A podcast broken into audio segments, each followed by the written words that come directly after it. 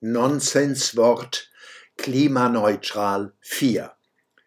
Urbanisierung und Renaturierung. 1950 lebten 30 Prozent der Weltbevölkerung in Städten, 2023 sind es fast 60 Prozent.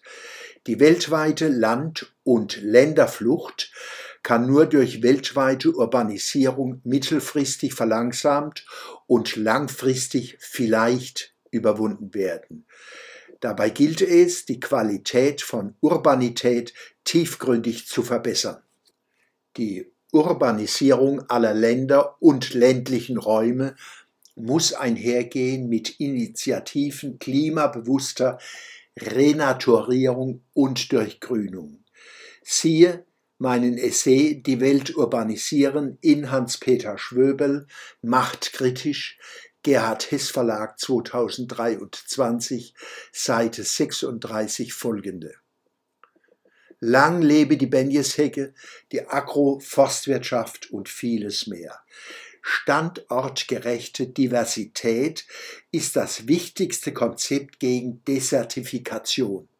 Weltweit, in der Stadt, auf dem Land, in der Luft, im Wasser.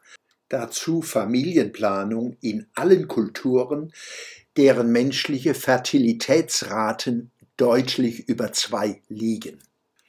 Versiegelungen und Zersiedlungen, kleine, große und riesengroße Wärmeinseln heizen die Welt auf. 1950 gibt es 20 Millionen Städte auf der Welt.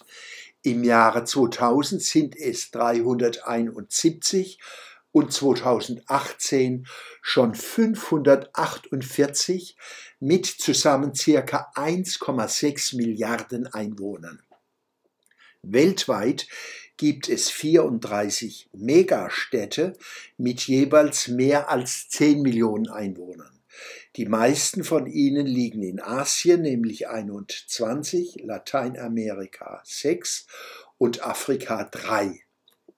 Verglichen mit Megastädten des globalen Südens sind die meisten deutschen Großstädte durchgrünte Idyllen.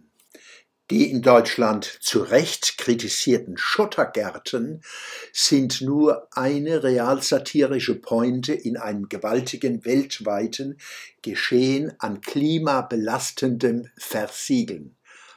Bezeichnend, in Deutschland finden sich umso mehr dieser Gärten des Grauens, je jünger das Baugebiet ist. Welche Schlüsse für die Entwicklung von Umweltbewusstsein zwischen den Generationen lassen sich daraus ziehen? You have stolen my dreams, you have stolen my childhood. How dare you? Finden Sie den Fehler. Der Schwöbelblock am Samstag, 9. September 2023. Diesen Essay werde ich über mehrere Folgen meines Blogs fortsetzen.